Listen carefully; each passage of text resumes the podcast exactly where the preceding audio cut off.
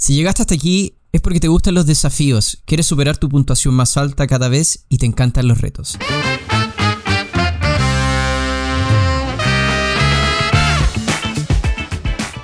Soy Cristóbal Pérez de Devir Chile, dándoles la bienvenida a Manual de Supervivencia Lúdica, donde hablaremos de la pasión de jugar juegos de mesa, cartas, rol, miniaturas y todo lo que esta maravillosa industria tiene para ofrecer.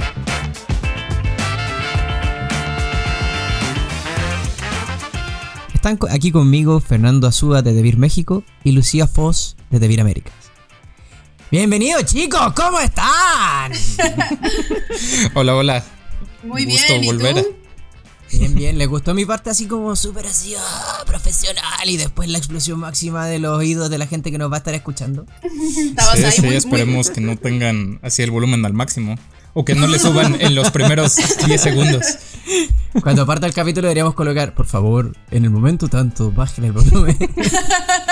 Esto muy profesional, muy, muy, muy así un locutor de primera calidad, querido. No lo sé, Rick, a veces me parezco falso.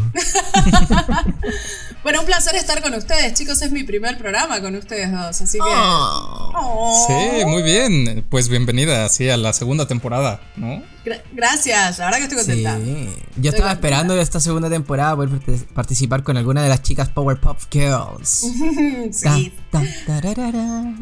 Somos, somos ya, estuve con Lore el último capítulo y ya vendrá nuestra, nuestra tercera integrante misteriosa. Uh. Esperemos será? que, que llegue.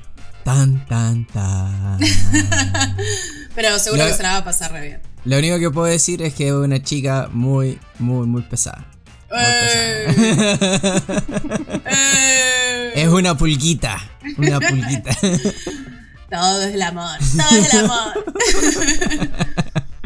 bueno, ¿qué tal? ¿Y qué, qué nos trae acá este día tan maravilloso? Bueno, A al esta acá- taberna con cerveza, con días frío. Bueno, acá en Chile hace frío. en Acá, también, ¿eh? ¿En México? Estos días ha estado nublado, pero frío, frío, no. Ay, no. Y Acá de hecho, más bien va a haber como lluvias. Aquí también. Todo el fin de semana. ¡Yay! Hoy es lo que más amo. Amo despertar y que esté lloviendo, así como es como que te dan ganas de ser Homero. Es como soy un Soy un pastelito de panquecito horneado de canela. No quiero levantarme. La mejor sensación. Sí. Mm, Ahí tiradito, una peli. Y, lo- y los gatos o los perros ronroneando. Ay, sí. Los Sí, sí, perros, De hecho, hay un meme, ¿no? Así que dice: ¿Qué quieres de mí, día nublado? ¿Que me vuelva a acostar y me quede dormido? ¿Eso quieres? Sí. Pues tendré Yo que hacer el sacrificio. Bueno, el tema que nos, nos convoca a nosotros tres hoy el día de hoy es un tema bastante interesante. Sí. Es el tema de jugar en modo solitario. Mm. La gente te podrá, podrá deducir y decir, ah, David está sacando esto porque va a sacar Maze Escape. Y probablemente tenga razón. Mm. Pero adicionalmente a eso, queremos también aprovechar la instancia para poder hablar de diferentes juegos que nosotros también tenemos con modo solitario. Es decir, pensamos en ustedes chiquillos, aquellos que están solos en sus departamentos, con plena pandemia, encerrados, donde pueden beber siempre, pero solos, y buscando formas de distraerse. Deja de ver a través de mi alma, por favor. O incluso antes de la pandemia, ¿no? También podrían haber estado solos. Y quizá Wow. ya conocen. La pandemia es solo una excusa en realidad. Y de, de- de hecho, para mí es muy. Y, y- y tengo que ser honesto en esto. es- para mí es muy extraño eh, tener que hablar de juegos para uno. Porque cuando uno relaciona juegos de mesa, instintivamente. eh, o en mi cerebro a lo mejor pasa esto. Eh, y en el mundo real no. eh, pero instintivamente pienso, oye, pero si los juegos de mesa son para más personas, es como para 2, 3, 4, 5, 6, vamos adelante. Pero no, también ¿No? existen juegos para uno, juegos para... Que, que uno ah, probablemente decir, ah, sí, los antisociales. No, amigo, no. Usted probablemente ha jugado juegos para uno y no se ha dado cuenta. ¿O que acaso usted nunca ha hecho un cubo Rubik? ¿O que acaso usted nunca ha hecho un Sudoku? Y esos son juegos para uno. Claro. No, y aparte hay mucha gente que disfruta de los juegos solitarios, ¿eh? O del modo solitario en general. Como he visto mucho, sí, en las comunidades online, sobre juegos de mesa estoy hablando en particular, ¿eh? Porque obviamente, ¿quién no hizo una sopa de letras o un crucigrama? Pero he visto como mucha gente que de repente dicen, oh, y trae el juego, trae modo solitario, qué bien, y se celebra mucho. Y a mí también me pasa como a ti, yo lo asocio instintivamente a, a una actividad en equipo. Pero, pero no, mucha gente lo disfruta. Así que para ustedes, este es este capítulo. Exactamente. Sí, sí. eh, Y, y ese para ustedes quizá me incluye. Yo estoy tantito más emocionado de lo que quizá debería, ¿no? Por, por hablar de, de juegos para uno. Y, y vaya, yo he utilizado bastante el modo solitario de algunos juegos, sobre todo para aprenderlos, ¿no? Entonces creo que puede ser una herramienta no nada más únicamente de entretenimiento, ¿no? No hay, Pero- no hay nada de que, pero no hay me gusta, nada me gusta, lo de que disfruto. avergonzarse, Fer. Nada de que avergonzarse. No, para nada. Base Escapers, para ustedes es este episodio. y siéntanse orgullosos. Mentira. Eh, aparte, hay algo en el modo solitario que tiene que ver como, como, como un desafío personal, ¿no? Porque un juego con más gente, ya sea com- competitivo, eh, digamos, obviamente el competitivo uno quiere ganarle a los demás, y un colaborativo, bueno, es un trabajo en equipo para Mm. tratar de ganarle como al, al tablero. Pero cuando es el solitario, si bien también juega contra el tablero, es más una cosa de querer como demostrar que uno puede a sí mismo, ¿no? Obviamente, porque No, no, bueno, hay nadie o incluso también eh, probar los límites de un juego, ¿no? Así ver hasta, ¿Hasta hasta, dónde? dónde puede llegar, ¿no? Claro. Yo viajo en un viaje sin rumbo y voy a chocar hasta dónde. Una canción de. Pero eh, lo siento, lo siento. Soy el lore chileno siempre presente. Pero el tema está en que es efectivo. O sea, eh, cuando uno juega para, consigo mismo, te estás retando a ti mismo, estás retando el tiempo, estás retando a una pseudo máquina que no es digital, sino que está establecida en base a ciertos patrones que uno tiene que seguir. Que después hablaremos de eso cuando ya vamos viendo los juegos específicamente, cómo trabajan. Eh, pero, pero sí, o sea, hasta, hasta, de hecho lo conversábamos antes del capítulo, porque obviamente tuvimos que ponernos de acuerdo. Entonces decíamos, oye, No. pero el exit, el exit también, po.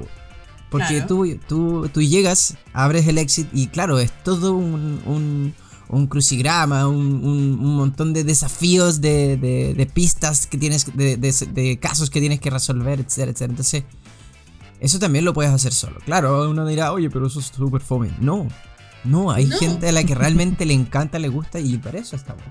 Sí, hay muchos de hecho de cooperativos que tienen modo solitario en particular. O.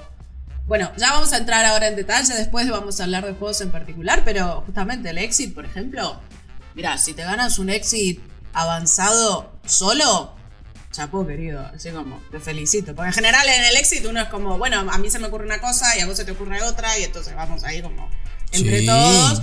Pero un exit avanzado, así, dificultad elevadita, solo, pff, Yo, yo, felicitaciones. yo siento, yo, yo nunca he Que intentado un exit solo, pero siento que, que sería muy, muy, muy difícil para mí, ¿no? Porque quizá tengo una forma de pensar y, y vaya, en los exits me ha, me ha sucedido que, que hay problemas que se resuelven de una manera diferente, ¿no? A como pienso. Entonces, si estoy clavado en que un acertijo se resuelve de alguna manera, se me ha des- siento que se me dificultará bastante.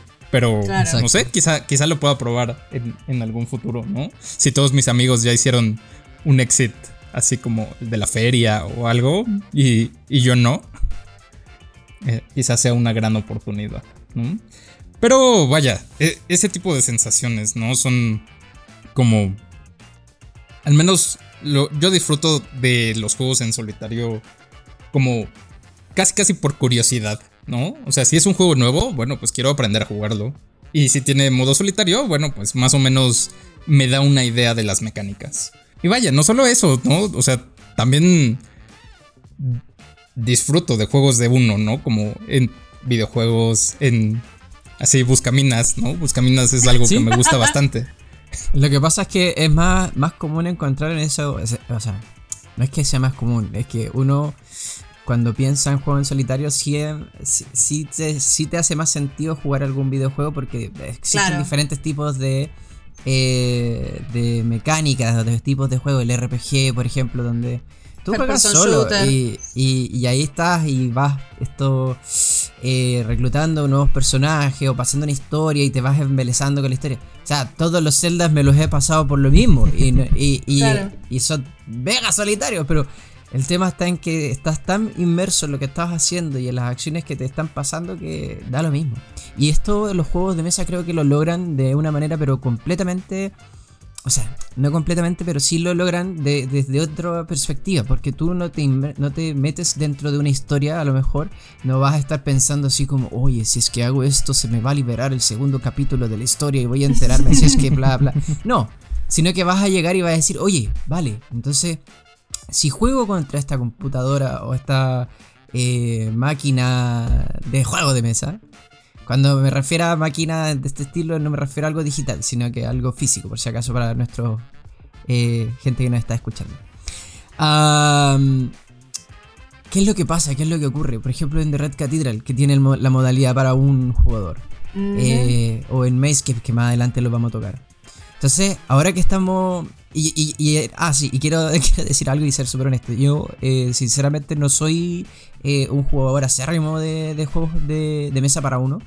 Pero eh, este último tiempo me he puesto a investigar bastante sobre estos juegos de mesa. Me han llamado mucho la atención. Y de hecho, de hecho, ahora siento la extraña necesidad de querer comprarme juegos de mesa para uno. Me encantaron, me encantaron. O sea, estoy así fascinado con, los diferentes tipos que hay, las diferentes mecánicas que, que, que tocan. Así que ahí, Fernando, tú me vas a ir corrigiendo, me vas ayudando. Sí, claro. Antes de este capítulo, creo que yo no me habría definido como a una persona a la que le gustaban juegos de uno, ¿no? O sea, creo que ni siquiera lo había concientizado, pero usualmente sí, sí pruebo eh, esa modalidad si, si un juego que me gusta eh, la incluye, ¿no? O sea, vaya, eh, Optimus fue una sorpresa cuando llegó aquí de, de Roll and Write y me gustó muchísimo. Y, y en algún momento sí me. Sí. Estaba en casa, tenía un Optimus y fue como. Ah, podría echar una partida de uno, ¿no? Así podría ver cuántos puntos puedo hacer. Y. Y vaya, esta. Esta. Y la modalidad específica de Optimus que te hace quedar con los números más altos, creo que te hace hacer más puntos que, que en una partida con, con más personas. Me gusta bastante, lo, lo disfruto.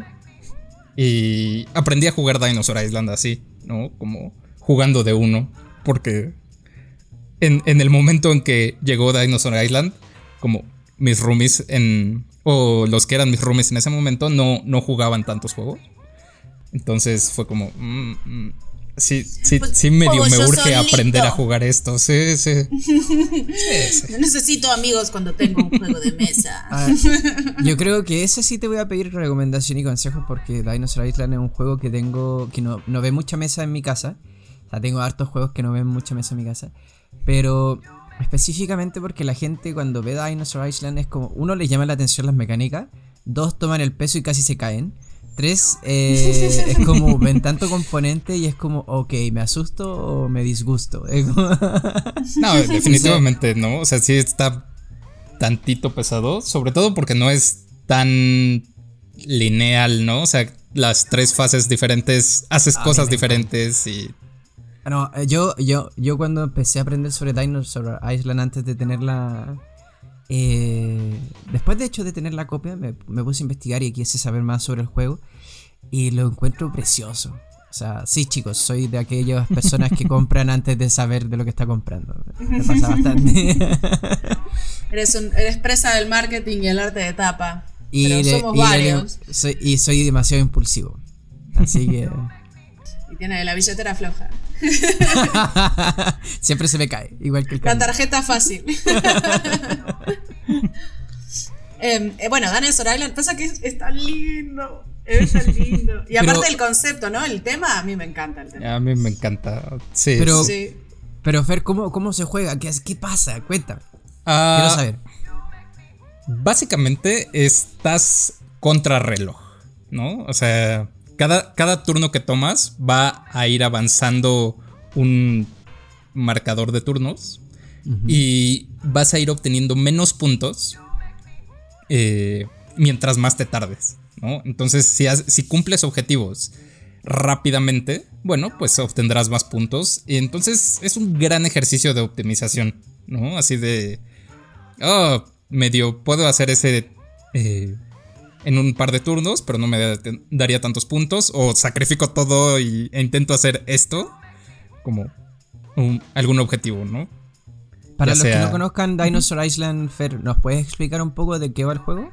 Ah, Dinosaur Island seguro ya lo he explicado en, algún podcast. Eh, básicamente es Jurassic Park, ¿no? Pero un Jurassic Park en donde estás eh, compitiendo con los demás para ver quién tiene el parque más exitoso. No, no, hay, no hay dinosaurios sueltos, solamente eh, es, la, administración aún, ¿no? Bueno, no, he probado las expansiones, igual en una de esas. Eh, pero bueno, básicamente eh, somos administradores de un parque de dinosaurios. Entonces tenemos que ver las actividades tanto de investigación, de creación de instalaciones y, y de dinosaurios, ¿no? Además de que también hay un poco de eh, colocación de losetas en, en la gestión del parque.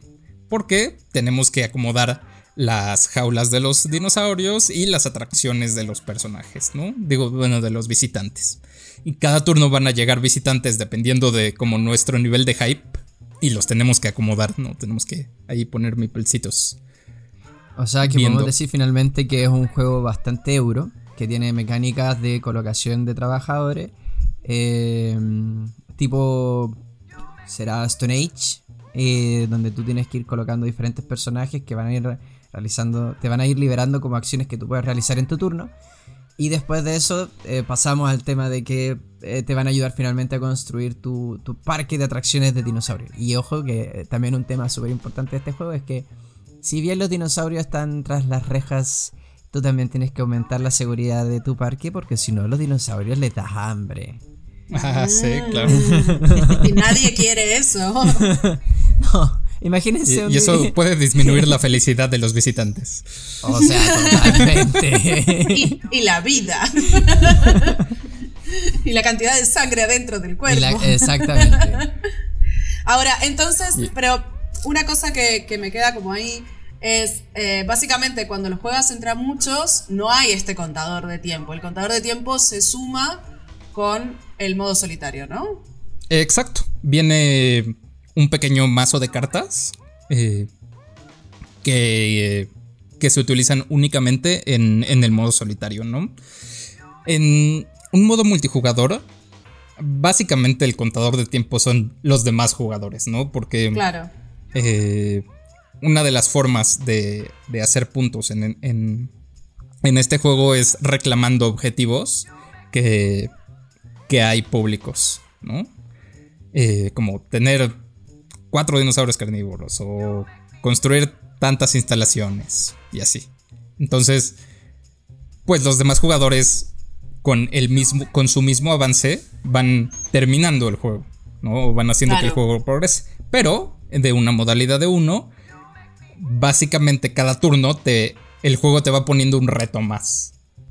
Entonces, hay varios, por lo que estuve investigando, porque yo tampoco era una gran adepta a los juegos solitarios, pero también estuve haciendo la tarea. Y por lo que estuve investigando, hay como varios tipos de modos solitarios. Uno es este del tiempo, y básicamente de tratar de conseguir la mejor puntuación en un tiempo determinado. Y hay otro que es, por ejemplo, que juegas contra una especie de jugador ficticio. Exacto. Sí, como si fuera una AI una inteligencia, una artificial intelligence, o inteligencia artificial para los pibes. Pero hecha de em, cartón. Claro, hecha de cartón, cartas y bueno, mucha imaginación. Entonces, me parece interesante para mí ver cómo cada juego se va adaptando a su modo solitario y elige como alguna de estas variantes para tratarse, porque según las mecánicas que tenga el juego, le va a convenir una o le va a convenir la otra. ¿No? ¿Hay otro más de tiempo, así, de, de, de como con un límite temporal? ¿Que se les ocurra? Bueno, Ubongo, ¿no? Ubongo también tiene modo solitario y también es con, con el, con el relojito. Exactamente, hay juegos como por ejemplo en el caso de Ubongo donde tú tienes que obviamente estar compitiendo contra tu contra tu propio tiempo. El caso de Exit también es lo mismo, es decir, tú vas calculando cuánto te demoraste en hacer, no sé, un Exit eh, versus hacer otro, etcétera, etcétera, y ahí tienes que ir compitiendo también contra el tiempo. Em, esos son los que se me vienen a la mente en este momento. Eh, básicamente. De relojitos, sí. Y de jugador así mm, artificial, jugador, jugador artificial, máquina, por ejemplo, esos hay varios. Yo, por ejemplo, tengo el, el- el de Red Cathedral, que Claro. ese viene integrado, de hecho, lo que es un juego eh, del tipo mecánico donde tú te enfrentas contra Isa, Is- Isva- Isvan, Iván el, el terrible, el cual eh, básicamente lo que hace es que eh, todos los turnos él va a ir teniendo diferentes acciones que están predeterminadas. Pero estas acciones predeterminadas que tú vas a saber finalmente cuáles son, porque las vas viendo, eh, las, la- después de que él realiza toda la, todo el turno, se vuelven a revolver, se vuelven a sacar y se eh, cambia el orden más o menos de lo que está, de lo que está haciendo Iván. Entonces, en ese sentido, el juego constantemente te está pisoteando tu, tu estrategia y tu trabajo. Es decir, por ejemplo, Iván lo primero que hace al partir el juego, antes de siquiera partir el primer turno, que es el jugador eh, en solitario el que parte, Iván lo que hace es que te coloca y se queda con un espacio de la catedral de la parte de base, pero el que da más puntos. Ese es lo primero, Mm. lo principal es parte del armado de hecho del tablero. Lo segundo es que, por ejemplo, mientras tú vas construyendo tu catedral, Iván después va construyendo encima tuyo. Entonces, si tú construís una parte de, de la catedral en la parte de la base, él va a ir y va a construir encima tuyo eh, también. Cuando puede Iván se le puntos. acaba la. Exactamente, para quitarte cada vez más puntos. Porque cuando. Para los que no saben, de Red Cathedral te quita puntos. eh, er- en este caso, en, un multijugador o en. O en este caso en el solitario, cada vez, cada vez que hay alguien que está en tu misma línea, por así decirlo, te va a ir quitando puntos. Continuando, el. Lo otro que hace Iván es que eh, él no, por ejemplo, no, depende de, de recursos. Es decir, si una carta te pide, no sé, dos de madera, uno de piedra, etcétera, etcétera, Iván siempre es multicolor. Siempre tiene todos los Ah. recursos. Entonces, cada vez que él va a ir acumulando recursos, los va a ir utilizando en estas cartas. eh, y después te y sin, sin tener que tener específicamente dicho recurso. Él Las- Hace trampa, hace trampa, Y, Iván. y ya con Es un- ventajas, ¿no? claro. Es un. Thanos. Él tiene las, las piedras del infinito. Y hace lo que quiere. Claro. Transforma, tiene la piedra filosofal, transforma Claro. madera en oro, así. Listo.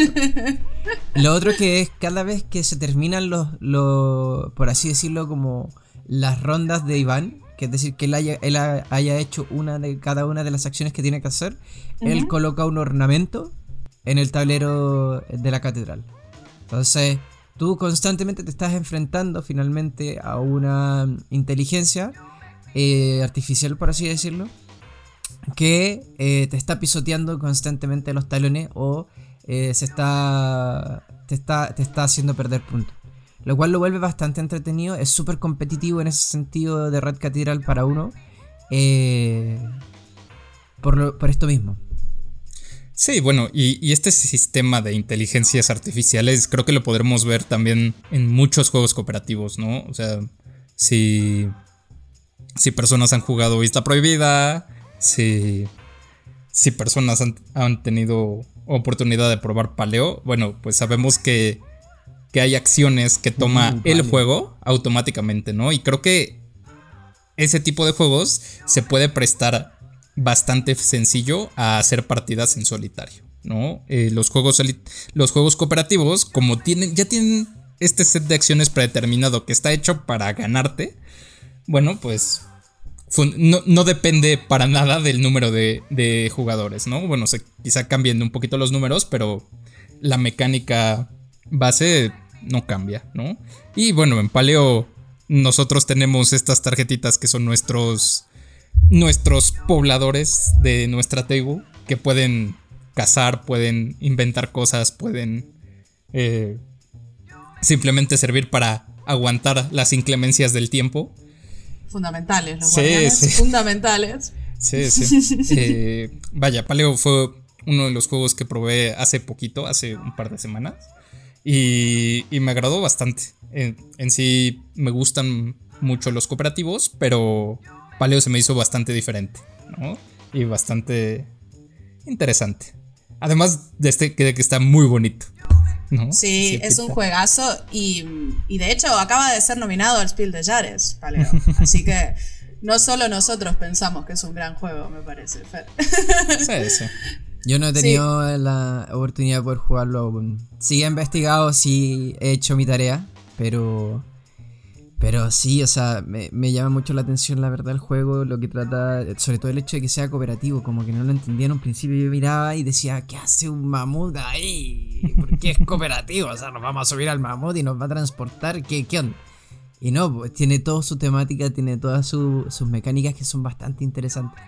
Sí, sí, tiene estos tableros, el concepto del día y la noche, y hay que estar muy atento a la administración de los recursos porque uno piensa, bueno, cinco heridas, eh, tengo tiempo, es muy poquito, es muy, poquito. No, bueno, además hay cosas que te hacen de a tres, de a cuatro, y si es como... Mm. Por eso, guardianes, guardianes. Sí, sí. pero sí, es un juegazo. Y también tiene, o sea, tiene su modo solitario, pero también creo que puedes jugar como, jugar a que estás con dos amigos más y básicamente hacer como si fueran tres jugadores, pero una sola persona manejando los tres. También se puede hacer así. Sí, claro. Y, y, eso creo que se puede en múltiples juegos eh, cooperativos, ¿no? En, sobre todo en los que tienen o, o, información oculta para todos o la información abierta para todos, ¿no? Sí. Claro. De hecho, bueno, lo, lo, nombraste en un momento. Dijiste que la isla prohibida tiene su modo cooperativo. Y es real, o sea, si tiene su modo cooperativo, quiere decir tiene su modo solitario, donde tú puedes eh, utilizar los diferentes personajes para ir tú resolviendo cuál es el... o sea, para poder ir recogiendo los tesoros y después salir de la, isla. Bueno, y además que lo, rico que tiene la isla prohibida es que tiene la comunidad en general y también los mismos chicos de, de la empresa de Isla Prohibida se han encargado de hacer diferentes mapas. Porque en el manual vienen un par de poquitos ejemplos y uno después de jugarlo dice, ah, bueno, hasta aquí llegó el juego. Y no, hay varias configuraciones que más sobre el mapa. De hecho, hay una isla que se llama Isla Calavera, que con las losetas ah. tú formas una calavera. Y eh, eso obviamente complica porque eh, tienes varios espacios libres que para poder pasar exactamente. Isla de muerta. Así que los invito en ese sentido que si, si dicen, oye, no se me había ocurrido, busquen, busquen mapas nuevos de Isla Prohibida que están muy buenos. Bueno, hay otros juegos que de repente quizás no vienen con el modo solitario en las reglas, pero nosotros hemos ido liberando a lo largo del tiempo reglas para modo solitario para algunos juegos clásicos de Vivir. Como por ejemplo el Carcassonne. Este me llama mucho la atención. Me, me, vuela la cabeza, de hecho. Me encanta Carcassonne. Y, que tú digas que Carcassonne tiene su modo solitario es como wow, wow, wow, wow, wow, wow, wow. Aparte lo puedes jugar con todas las expansiones si querés. Es una cosa No, este, no hace falta, con el base alcanza. Pero es muy divertido y y no tiene esta dinámica del, del, jugador, digamos, mecánico, ¿no? De, la inteligencia artificial, sino que lo que haces es que tú vas a controlar tres, em, como tres conjuntos de meeples de colores, y cada vez y cada uno de ellos tiene su piloncito de losetas, y cada vez que posicionas una loseta, tienes que poner un meeple, salvo que no se pueda, ¿no? Si por ejemplo estás continuando un camino y en la loseta anterior había un meeple con con en ese camino de otro color, entonces no vas a poder ponerlo. Y ahí no pasa nada.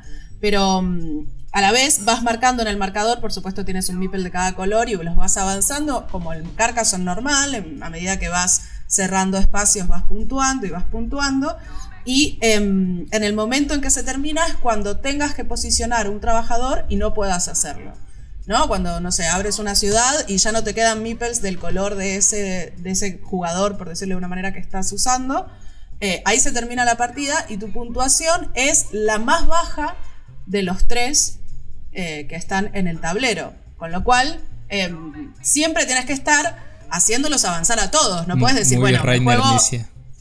Sí, claro, no, no podés decir como, bueno, me lo juego por, por el rojo y el resto los pongo en cualquier lado y no me importa. No, tenés que ir haciéndolos avanzar todos. Entonces, es divertido porque tiene esto, no, no estás jugando contra una máquina, estás jugando contra vos mismo de alguna manera. Y el, y el objetivo es básicamente generar la mayor cantidad de puntos posibles. Como en Encuentro- el normal. Encuentro muy loco este tipo de como adaptaciones a la regla, porque al final estás jugando de alguna u otra manera otro juego, pero es como con las mismas reglas. Y que Carcassonne eh, te permite hacer eso, bueno, le, le sigue dando corazón, le sigo tirando corazón en la cara, así como tum, tum, tum, tum. Sí, sí. Es el juego que, que sigue dándonos alegrías. Sí. Cualquier modo. Sí, la verdad es que es un es un súper lindo modo. Yo no lo tenía claro. Antes también era como. Pero es, es de los más competitivos que hay para mí el Carcassonne. Es como súper competitivo. Y no, no, le dieron esta vuelta y la verdad es que es muy divertido. ¿Y quién no tiene un Carcassonne en su casa además? O sea. Si no tenés un Carcassonne, primero que si no tenés un Carcassonne en tu ludoteca, no sé qué estás haciendo escuchando este podcast. Primero. No sé cómo llegaste aquí, claro. pero pueden conocer Carcassonne. Sí, sí, Sí. y claro, si no lo tienes, ve, ve- ve a Sí, buscarlo. Pero sí, si digo- lo tienes, es una buena forma de decir un día quizás, un domingo, esto que decíamos, no saliste de la cama, estabas así un poco, no tienes ganas de hacer nada. Pruébate un, un Carcassonne modo solitario, está subido a internet, todas la- las reglas, por si las quieren mirar Yo más creo en que detalle. tenemos como debir que hacer una serie de Netflix como tipo Gambito de, De dama. de dama, eh, pero con Carcassonne. Para que The la gente entienda. Sí, así como Carcassonne Gambit, no sé, da igual. Pero es como para que la gente entienda lo entretenido y lo competitivo que puede llegar a ser el Carcassonne. Sí, Lo hicimos sí, para, para el Día de los Inocentes en, diciembre pasado. Sí. Te acordás. Me acuerdo la foto de Benja. ahí va, ahí va, la foto de Benja. Pero Em, sí, totalmente. Que Carcassonne trae mucha alegría en ese sentido. Es un juego que es, es básico, es entretenido, tiene una curva de aprendizaje eh, que es muy grande. Hay gente en el competitivo, cuando hemos hecho clasificatorios, por ejemplo, que se dedica a contar, eh, se sabe de memoria la cantidad de piezas que hay. Eso es lo que yo venía pensando ¿Y las es últimas veces que jugué. Eh. Porque eso, eso es como. Yo soy una gran jugadora de dominó. Puede que ustedes no lo sepan, todavía no me conocen mucho. Pero soy una gran jugadora de dominó. Y en el dominó es fundamental y mucho más fácil saber cuántas piezas hay, porque hay muchas menos, ¿no? Entonces yo siempre estoy muy atenta de cuántas quedan y quién las puede tener y demás.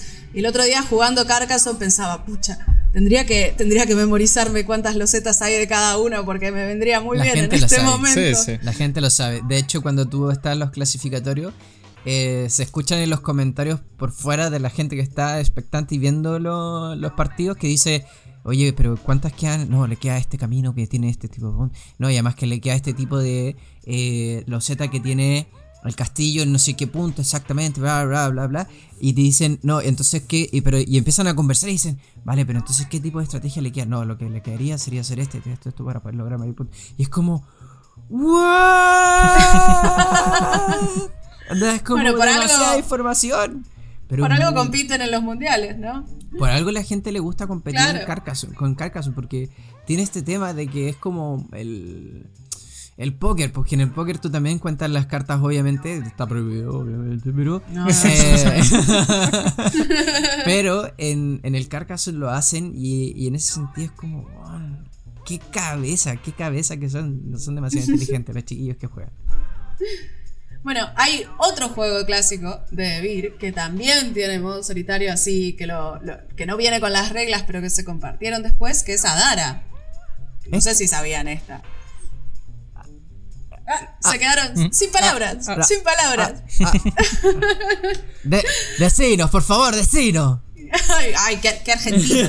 Y, y- y Adara es uno de esos juegos que, te- que juegas contra una inteligencia artificial, ¿no? O sea, contra un jugador Sí. fantasma. Sí, sí, se parece mucho en ese sentido al, a- al de Red Cathedral, porque también este jugador recibe cartas que tú descartarías, o sea, tiene como ciertos beneficios porque sí, porque puede, porque es inteligencia artificial y ya está. Em, pero que también es una, es una opción interesante si lo tienen por ahí como para ir a probarlo. También está compartido en internet, ponen a Dara modo solitario y les aparece. Lo, subió de Viriberia, creo que en febrero lo compartimos, si no me equivoco. Y, y la verdad es que es, es así como, mm, mira, ok, ok, ok, bueno, puede ser, puede ser. Salió una etapa nueva también de Adara hace poco, hablando de, hablando de novedades. No sé si la vieron, súper linda la nueva etapa. Me gusta más que la, que la anterior. Aún no he tenido esa primicia, ¿eh? yo creo que nos estás comentando un spoiler. ¿ah? Ah, ah, no, no, no, no, ya se comentó. spoilers los que vienen. no, no. Gran juego. Agárrense y amárrense a las sillas, chicos. Ahora, ¿ustedes le dicen Adara o Hadara? Eso es un debate. Depende, si estoy en Japón o estoy acá en Chile. ¡Ah! ¡Ay, Cristóbal San. Hadara des. ¿Y que mm, se les ocurre algún otro que digan así antes de que pasemos como a las novedades? A, los spoilers. a los spoilers. Porque tenemos la emoción, la emoción. Bueno. O sea, nos queda Number 9. Ah, claro, y de Number 9 tengo una gran historia. Mm, no recuerdo en qué año, pero recuerdo en qué evento. Fue en un evento llamado La Mole, cuando por fin eh, eh, tuvimos Number 9, ¿no? Y, llega nuestro querido gerente de marca de aquí en México diciendo como, no, sí, este, este está bueno, ¿no? Porque es bastante accesible para todas las personas, tal, tal, tal. niños pequeños pueden jugarlo. Y, y, vaya, hasta un key point puede ser que tenga números, ¿no? Y así de, ah, qué padre, ¿no? Un juego nuevo. Así, aprender a jugarlo. Y cuando aprendí a jugarlo, descubrí una cosa, que soy malísimo en la ubicación espacial. malísimo. Y 9 es un juego de ubicación espacial, donde tenemos que acomodar estas losetas que tienen números, casi casi como una pirámide. Tenemos que hacer una base más o menos amplia y e ir colocando losetas en la partes en los pisos superiores sin que haya huecos para hacer puntos, porque si no no haces puntos. Y, malísimo. Perdón, las losetas tienen forma de números, ¿no? Sí, claro, el 9 tiene claramente ¿no? la, parte superior más ancha, palito. El 5 tiene un hueco súper horrible eh, en medio. no, el 0, el 0 es el peor, ¿no? Porque ese tiene un hueco aún más horrible. Claro, porque no se puede construir encima de los, de los huecos.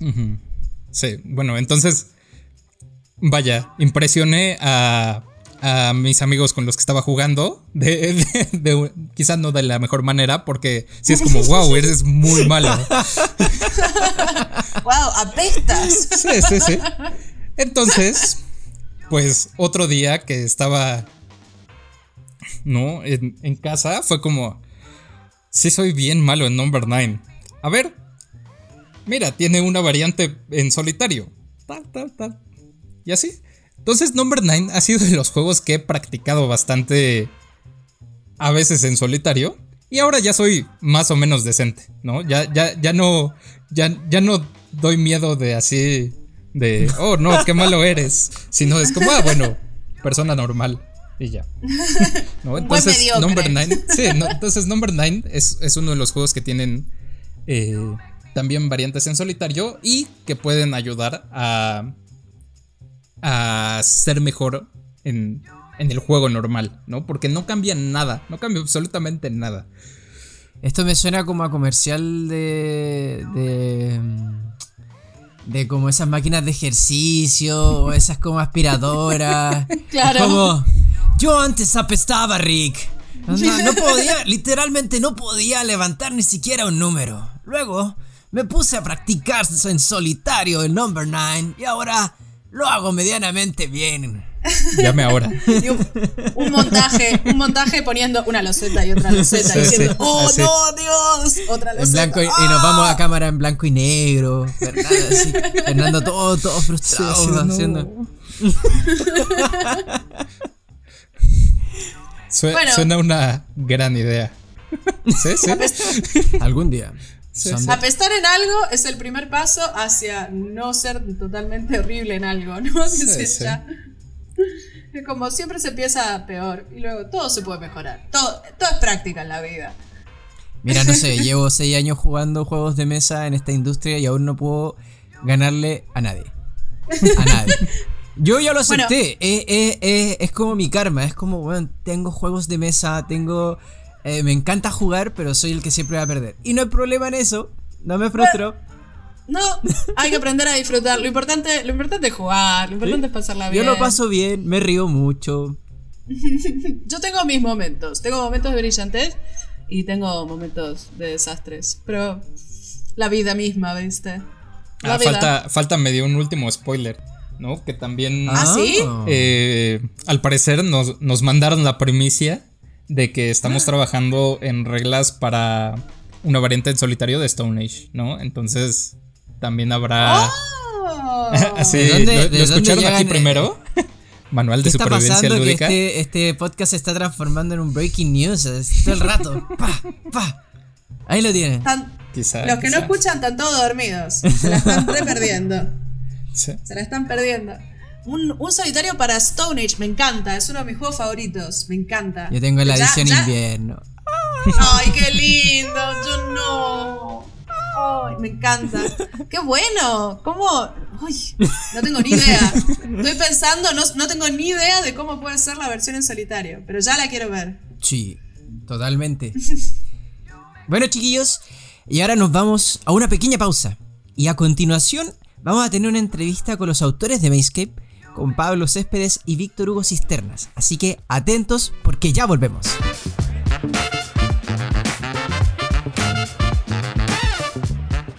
Hola, soy David Esbrí, editor de Debir, y os hablo desde Barcelona, en España. Eh, hoy os voy a hablar de Maze Escape, alguna anécdota sobre Maze Escape.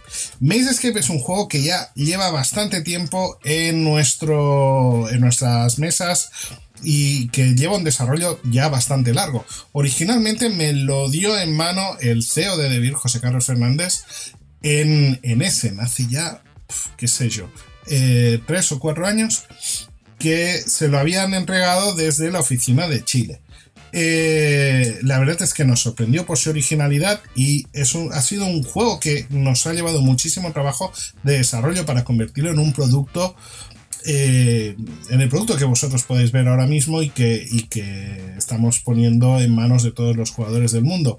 Originalmente se llamaba Laberintorama, que era un título muy interesante, pero que realmente a nivel de exportarlo por el mundo era un poco complejo, así que caímos en la trampa de anglificar el nombre y Maze Escape ha sido el título con el que este juego se está conociendo en todas partes y que realmente el feedback que nos está llegando de nuestros socios, nuestros partners y los jugadores de todas partes no podría ser mejor. Así que estamos súper contentos y deseosos de ver qué carrera y hasta dónde llega un, un título como, como Maze Escape. Estás escuchando Manual de Supervivencia Lúdica.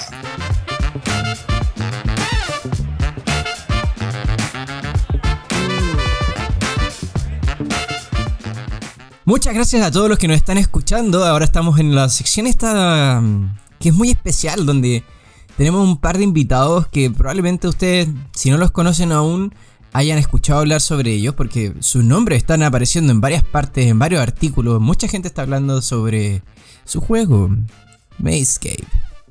Entonces acá les queremos presentar a Pablo y a Víctor, los creadores de Mayscape. ¿Cómo están, chiquitos? Hola Cris, aquí estamos todo muy bien desde Valdivia en el sur de Chile. Hola Chris, hola a todos los que nos escuchan. Eh, Uno de los mejores lugares para vivir, Valdivia. Creo que tomaron la mejor decisión irse para allá. sí, nosotros estamos Descentralizar todo. súper contentos y de haber podido traernos a las familias de cada uno a vivir acá. Igual no es, no es tan fácil descentralizar un poco el país también. Para nada, para nada, te creo. Y aquí además hay una escena de juego de mesa, o, o por lo menos era más fuerte antes de la pandemia, pero, pero se mueve mucho, se mueve mucho el juego de mesa aquí en la ciudad. ¿Cómo, ¿Cómo ha estado todo este tema en, eh, viviéndose en Valdivia? Eso es interesante, me gustaría saber. ¿Cómo lo han vivido? ¿Cómo ha sido el tema de la pandemia ya en torno al mundo de los juegos de mesa? ¿Se han podido juntar? ¿Se han querido juntar? ¿No se han podido juntar?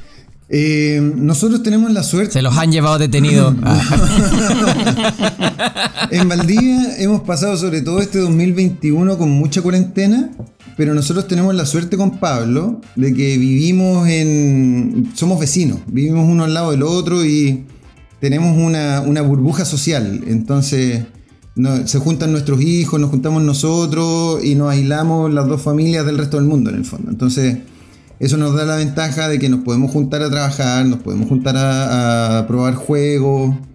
Eh, vivimos en. Valdivia es una, es una ciudad muy verde, entonces tenemos harto espacio para salir a caminar igual.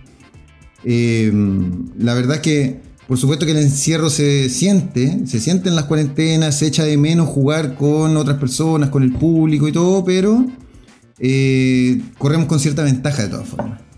Sí, sí. Am, echamos de menos al, al grupo que, que se armó acá de, de autores, igual. Hay un par de autores de juegos de mesa que nos juntamos a probar algunos prototipos y eso se echa de menos.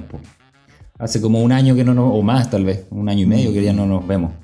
Y antes se hacía también un evento quincenal acá. Con, eh, Valdivia también es una ciudad muy estudiantil. Entonces se hacía un evento quincenal donde se juntaba mucho, mucha gente a jugar con la ludoteca Zona B. Sí. Ahí con Esteban, que era el, el que, el que impulsaba harto esa iniciativa. Y por supuesto que todas esas cosas han quedado en pausa, pero Ya lo retomaremos. ya volverá, ya volverá. en algún momento tiene que Si volver. se va a hacer ese en este año, Sí. por Sí. supuesto que vuelve Zona B. No, y queremos. de- Ojalá. eh, Toquen madera, chicos, toquen juego en el madera. parque, que vuelva a juego en el parque. También. De, de. Hoy estamos- ¿Cómo va eso, Chris? Pucha, ahí tenemos varias cosas que estamos tratando de resolver en, en primicia. Qué raro que salga una primicia en una entrevista. pero. pero. mm, eh, básicamente lo que estamos haciendo es que vamos a hacer la versión digital de Juego en el Parque este año. Es un evento que ya lleva dos años estancado por temas de. eh, de lo que ha pasado en Chile actualmente. Primero fue el estallido social y después fue mm, la pandemia. Claro. Pero sí, eh, la gente nos ha expresado también el hecho de que echan de menos ese evento porque era uno de los más grandes finalmente de juegos de mesa. Y tenía una. una. esta como eh, tonalidad, por así decirlo, de expresarse o de mostrarse al público de una manera diferente a lo convencional. Sí, Entonces, al aire queremos libre, tratar de tomar como ese. primavera siempre Es- es, es agradable. Exactamente. Entonces queremos tomar eso un poco y llevarlo, tratar de imitarlo y llevarlo un poco a lo digital. Vamos a ver cómo resulta. eh, pero el esfuerzo por lo menos siempre va a estar. Gracias chicos por Eh, preguntar todo caso. excelente, bueno, vamos que se pueda. Vamos, vamos. Bueno, entrando un poco más en materia de lleno, eh, sobre la creación de Mainscape. Primero, antes que, que- que- que vayamos al, al fino detalle de, de todo esto, quiero preguntarle a ustedes, ¿qué es Mainscape? Bueno, Mazescape es un, es un juego, es un puzzle en solitario en donde las personas se ven, enfren- se, se ven inmersas en un laberinto del cual tienen que escapar. Entonces tú apareces en un, en un lugar de un laberinto, un lugar solitario, un lugar eh, eh, eh, donde te encuentras solo buscando la, la salida, pero además es un lugar que, que no tiene una lógica espacial natural. Entonces los, los ambientes cambian, a veces están hacia arriba, a veces están hacia abajo, y eventualmente tienes que llegar hasta una figura mágica que es el triángulo imposible, que te lleva y te transporta a otro lugar igual de loco y eso te puede llevar a la locura o a otro Mazescape o al mundo real si es que así decides cerrar este pequeño mapa que te, que te propone el juego. Chicos, mira, y, y todo eso se traduce en lo que, en lo que uno abre el- la caja, que es este papel con el laberinto, un... un ¿cómo, cómo se le dice? Hay un puntero de madera. Y... Y todo, todo, todo ese ambiente, toda esa magia que tiene el juego se, se ve en esa cajita.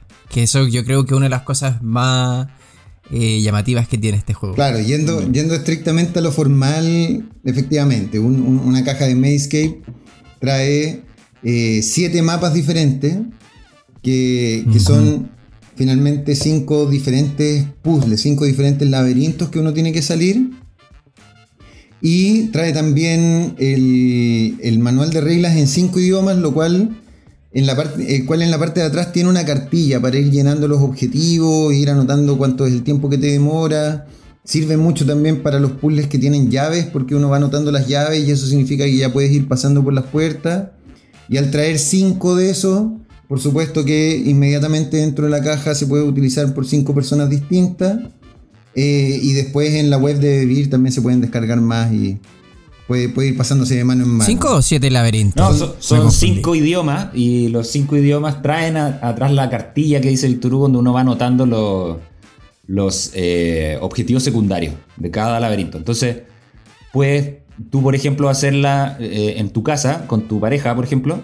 Entonces tú te quedas con el manual en español y vas anotando tus logros en el manual en español y eh, tu pareja lo puede anotar en el manual de inglés. Entonces, ¿se entiende? Puedes ir Ah, claro, marcando sí. tu puntaje. O sea, es que como Pablo había dicho que eran cinco laberintos. No, claro. No, eh, espérate. eh, el que- no, no, eh, yo soy Pablo. Yo soy Pablo. Perdón, Víctor, Víctor. Sí, no. Son siete laberintos, son cinco cartillas que trae el juego. eso. Entonces, directamente Eso, abriendo la caja se puede utilizar cinco veces el, el juego. Suponiendo que uno Perfecto. marca los logros. claro. Suponiendo que uno marca los logros, exacto. claro. Pero en realidad el juego en general tiene mucha mayor rejugabilidad. Esto es súper claro, o sea, súper bueno también aclararlo, básicamente porque uno cuando termina de hacer, eh, de, de entrar en este mundo de Mazecape y luego de tener que salir con el triángulo, ah, tienes los objetivos secundarios que tienes que cumplir. Claro.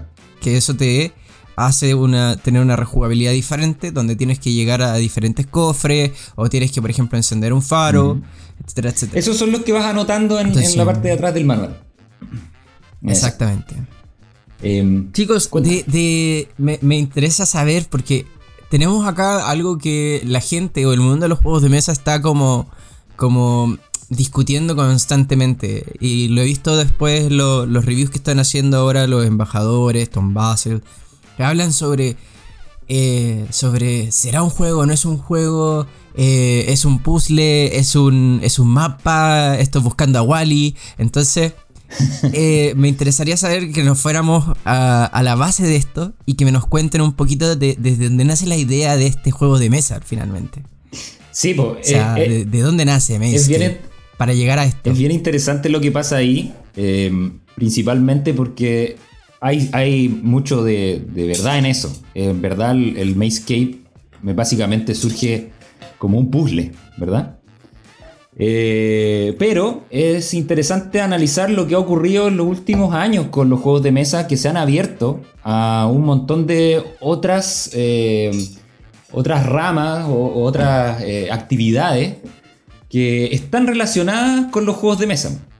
Eh, es el caso, por ejemplo, de los eh, escape room, el Exit, por ejemplo. ¿Es juego de mesa o no es juego de mesa? Pasa también. pues. Eh, buscando a Wally, claro, ahora el, O con el micro macro el micro macro, exacto. Yo creo que son eh, principalmente puzzles, pero que están. los Maze son puzzles que están, te están tratando de integrar al universo de juego de mesa. Eso es lo que, Mm. lo que creemos. Es, una, es como un género híbrido. Es lo que se propone. ¿Mm? Mm. ¿Y de dónde nace la idea de este juego de mesa entonces? ¿De dónde va? ¿Cuál es la historia? Mira, em, Me pongo el traje de Indiana Jones y vamos a la cueva de... claro, mira, yo, yo te diría que nosotros podemos hacer una, una revisión de, en, en distintas etapas de, de cómo se configura esto. O sea, partiendo por, por toda una etapa previa, no- nosotros, Pablo y yo, ¿cierto? Comenzamos con ludodismo del 2008, formalmente con este estudio de, de diseño, estudio editorial a, hacer nuestros juegos, pero nos conocemos desde mucho tiempo antes, nos conocemos desde el colegio. Entonces, eh, parte de, nuestro, de, nuestro, de, de nuestra mochila cultural, ¿cierto? Tiene, por ejemplo, a Echer, eh, que es un, un artista visual, ¿cierto? Y que, y que tiene un mundo eh, fantástico en donde los dos nos gustaba introducirnos cuando, cuando éramos jóvenes.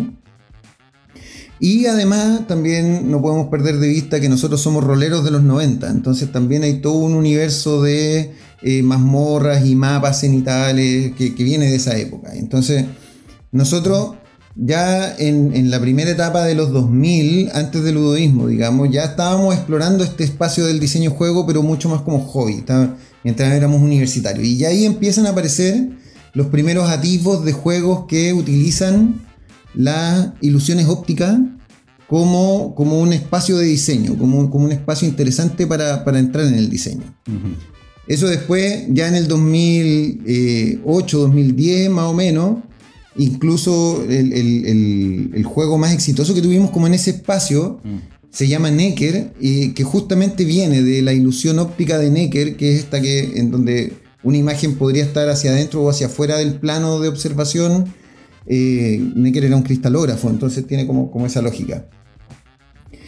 Y, y todo eso, todo, todo ese espacio de investigación de, la- de las ilusiones ópticas y de, y de las figuras imposibles de Echel, después, eh, o sea, lo traíamos, lo traíamos en la mente, ya era una investigación que traíamos hecha. Y, y después nos encontramos por ahí en el 2014 más o menos, en, en un espacio en donde eh, en, en esa época hubo un- una, una crisis económica en Chile, entonces nos encontramos con suficiente tiempo para dedicarle a la investigación y el diseño, básicamente. Entonces nos había ido bien los años anteriores y tuvimos la suerte de poder dedicarnos a la exploración y el estudio del diseño. Y además teníamos sobrantes de otros juegos, teníamos harta cartulina, harto cartón, harto papel, porque en esa época nosotros imprimíamos en Chile y era todo bien, bien indie, bien medio artesanal lo que se hacía aquí en Chile. Completamente artesanal. Y, y nosotros, como tuvimos, prestamos servicios. Entonces hacíamos juegos para otras personas. Claro. Entonces nos vimos todo, todo eso, finalmente redunda en que eh, explorando lo que nos entregaba el papel, la cartulina, llegamos a esta, a esta lógica del, del- del laberinto cenital, el clásico laberinto de, de- de- que, que está más bien relacionado con los niños, ¿cierto? Pero empezamos a ver cómo podíamos hacer interesante este laberinto cenital. Y ahí, eh, explorando y jugando y estudiando con, con lo que nos entregaba el papel, descubrimos los Mazescape. Y luego empieza a confluir todo, empieza a construir, construirse esta vista isométrica, las figuras imposibles, las relaciones con lo que está hacia arriba, lo que está hacia el lado, lo que está hacia abajo, y todo empieza a, a calzar en lo que hoy día conocemos como Mazescape, que en ese momento le llamábamos Laberintorama. Laberintorama. Porque, porque de hecho está, claro, así se llamaba pensando en que era un puzzle más cercano a, a- a los crucigramas, a los, a los sopa de letra, a los sudoku. Entonces ese era como el, el concepto. Eh, era, era algo cercano a los juegos de mesa, pero no directamente un juego de mesa. Claro, Pero tratamos de presentarlo eh, a una editorial de libros eh, que por supuesto no, importante, una grande, grande, transnacional. Pero no, no, no tuvimos buena llegada, no, no entendieron tal vez el concepto. Entonces pensamos nosotros en que tal vez eh, en nuestro medio, que eran los juegos de mesa, iba a cuajar mejor. claro. Así que lo llevamos aún más hacia los juegos de mesa. Sí, me interesa mucho el tema de que, o sea, me llama mucho la atención en realidad el, el tema de que hay tanto detrás de este juego porque uno lo ve y, y pareciera ser algo simple, pero para mí es como mm, en publicidad cuando, cuando nosotros hablamos de los insights, los mejores insights siempre salen de del de, o sea, las mejores ideas quiero decir salen del ¿por qué no se me ocurrió a mí? Oye, ¿por qué hicieron esto y a mí no se me ocurrió? Y pasa, me pasa con, con que es algo como que tú lo ves y tú dices, oye, esto está simple. Y uno casi como que por inercia le baja el pelo a la cosa. Pero después cuando empiezas a pasar el mapa y pasas de un mapa a otro, tienes que doblar, te puedes devolver a doblar y dice, oye, pero espérate. Esto cambió completamente. Espérate, a ver, me voy por acá. Yo estuve pegado un buen rato. Yo soy, yo lo he dicho en otro, en otro episodio y en otras entrevistas donde, donde estamos metidos. Yo soy pésimo para los calabozos y resolver acertijos, soy terrible, terrible, porque soy más creativo. Por mí yo saltaría así como si fuera Link. Pero no se puede. pero no se puede. Entonces, eh, me pasa que, que, que, claro, uno se ve enfrascado en estos juegos, de, en este tipo de juegos, pero el arte es precioso, el trabajo que hay es hermoso. Y cuando tú te vas dando cuenta que es como, oye, ¿sabes qué? Ya, vale, los primeros niveles puede ser un tanto más sencillo, pero cada vez se va complejizando. Pero todo hay, hay todo este tema detrás donde tienen que calzar los pasadizos, donde pasas a otra parte, donde tienes que llegar a este otro punto que ya te costó de por sí llegar a ese punto. O sea, no, o sea, mira, si alguien súper experto me dice, oye Cristóbal, ¿cómo es que te costó tanto si esto es demasiado fácil? Yo le voy a decir, cállese señor. Bueno, es uno de los miedos que nosotros tenemos, eh, como al momento de hacerlo, y, lo más difícil era como decidir finalmente si ese es el puzzle adecuado y si el, si el laberinto está terminado, ¿cierto? Eh, y el, el, el o sea, el miedo es como, ¿y, si- y si está muy fácil? No, pongámosle más, tiene que ser más difícil. Pero a veces creemos, y bueno, ahora vamos a saber qué es lo que, qué es lo que siente el público masivo, porque las pruebas que hemos hecho siempre, siempre, siempre son pocas. O sea, uno puede hacer mil pruebas y siempre va a sentir que son pocas. sí, Entonces, exactamente. eh, ese es como.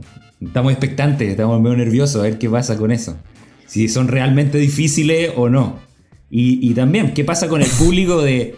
Si lo encuentra demasiado, demasiado difíciles que, que quedan ahí eh, pegados? po? Que tampoco es la idea frustrar a, la- a la- a- a las personas. po. No, pero hay de todo. Yo siento que es como, como ustedes bien decían al principio, o sea, al final esto es como un exit. Es como la prueba del exit. Es como qué es lo que va a pasar, qué es lo que le va a pasar al público. ¿Realmente se van a pegar? O sea, me, yo creo que como igual que en Exit, cuando yo jugué por primera vez Exit, me pasa de que tú no tienes la dimensión creativa para entender que toda la caja es un juego.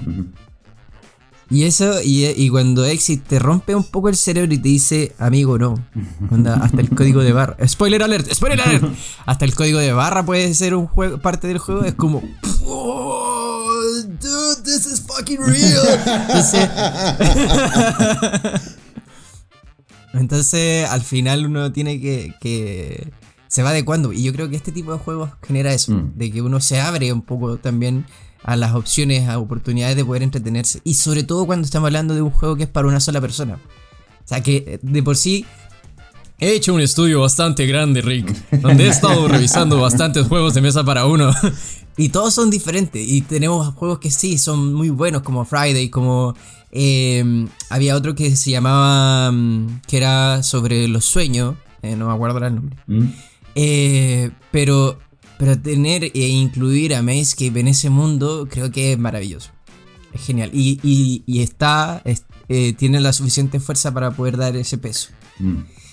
Así que en ese sentido, felicitaciones chiquillos. Creo que llegaron a un resultado que está increíble. Gracias. I love. Chicos, ustedes antes estaban hablándome sobre que llegaron a una editorial de libros y eh, que esta no los aceptó, etcétera, etcétera. Pero me gustaría indagar y saber qué pasó o cómo fue el recibimiento, o cómo es la historia que nace detrás de cuando ustedes llegan a Debir con este juego. Buena, buena. Espérate, que claro, que al, principio nosotros pensamos en libros porque estábamos también influenciados por un, eh, por un libro eh, que es de Christopher Manson que se llama Maze. Es un libro súper interesante en el cual el libro solo trae imágenes.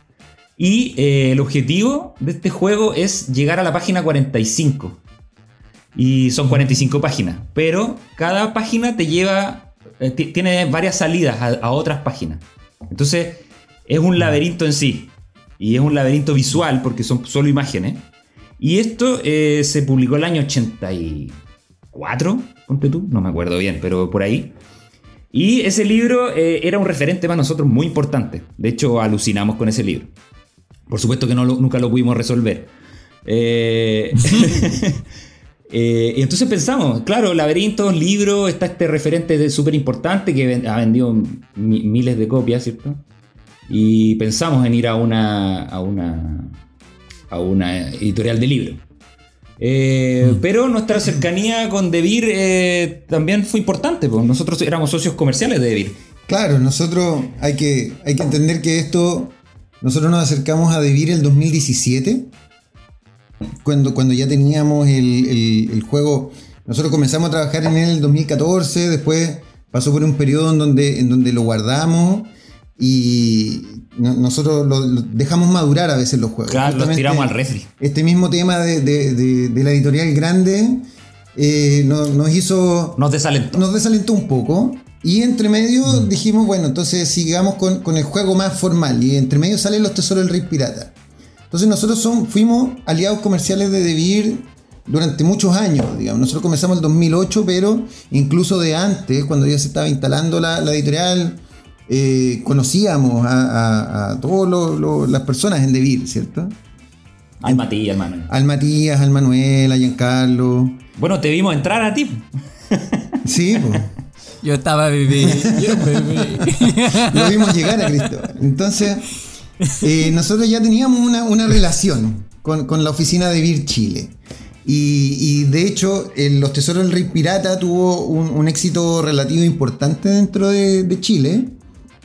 Y eh, Exactamente. teníamos, ya, ya teníamos la conversación con Giancarlo de que él nos había pedido que el próximo juego que fuéramos a lanzar se lo lleváramos antes del lanzamiento propiamente tal, antes de, de entrar a imprenta. Entonces, Maze Escape ya estaba trabajado, ya era un producto, ya tenía, ya tenía una, una concepción de producto editorial. Y se lo llevamos a Giancarlo ya en, en- en las maquetas de imprenta. Sí, eran las maquetas ya casi finales. Y, y bueno, me acuerdo que ese día también estabas tú presente, pues, Cris. Estaban Giancarlo, Sí. estaba Manuel Escobar y estabas tú, Cristóbal. ¿Verdad? Y les mostramos el juego. Entonces, y, y es interesante lo que sucede, porque nosotros llegamos, por supuesto, hicimos el pitch de, de qué se trata este juego. Lo empezaron a jugar y, y empezamos a ver cómo eh, las caras, la, la- la cara de Manuel se empieza a, a- a transformar en entusiasmo por el juego. Y, por supuesto, él, dio al tiro el vamos de que esto podía ser un éxito comercial. Y. Y en, en media hora de reunión, tú mismo, Chris, ya estabas planificando el lanzamiento.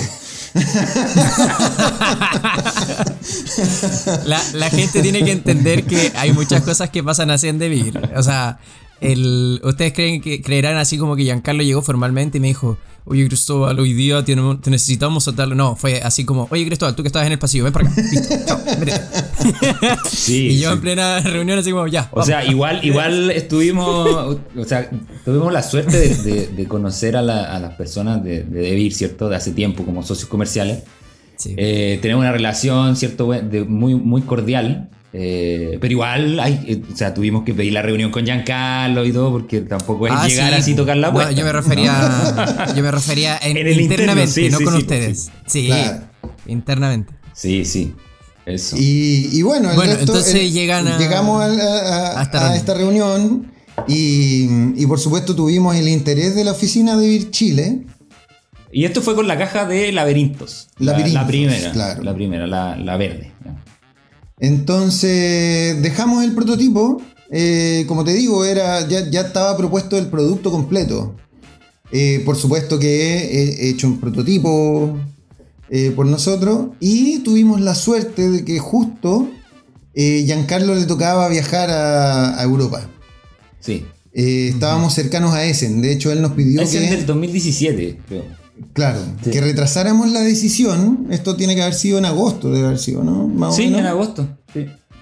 Entonces nos pidió que nos esperáramos un poco para tomar la decisión y viajó a Essen. Y, y aquí ya estoy relatando historias que he escuchado yo de, de- de- de David. Oye, sí, pero cuéntanos, ¿por qué pasó cuando cerraron la puerta? Porque Ah, nosotros eso. nos fuimos. Interesante, nosotros nos fuimos. Ustedes se quedaron ahí con las cajas, ¿por qué dijeron? Cuéntanos qué es lo que ocurre los días después de que nosotros nos fuimos. Nosotros nos fuimos contentos por el recibimiento, pero Claro.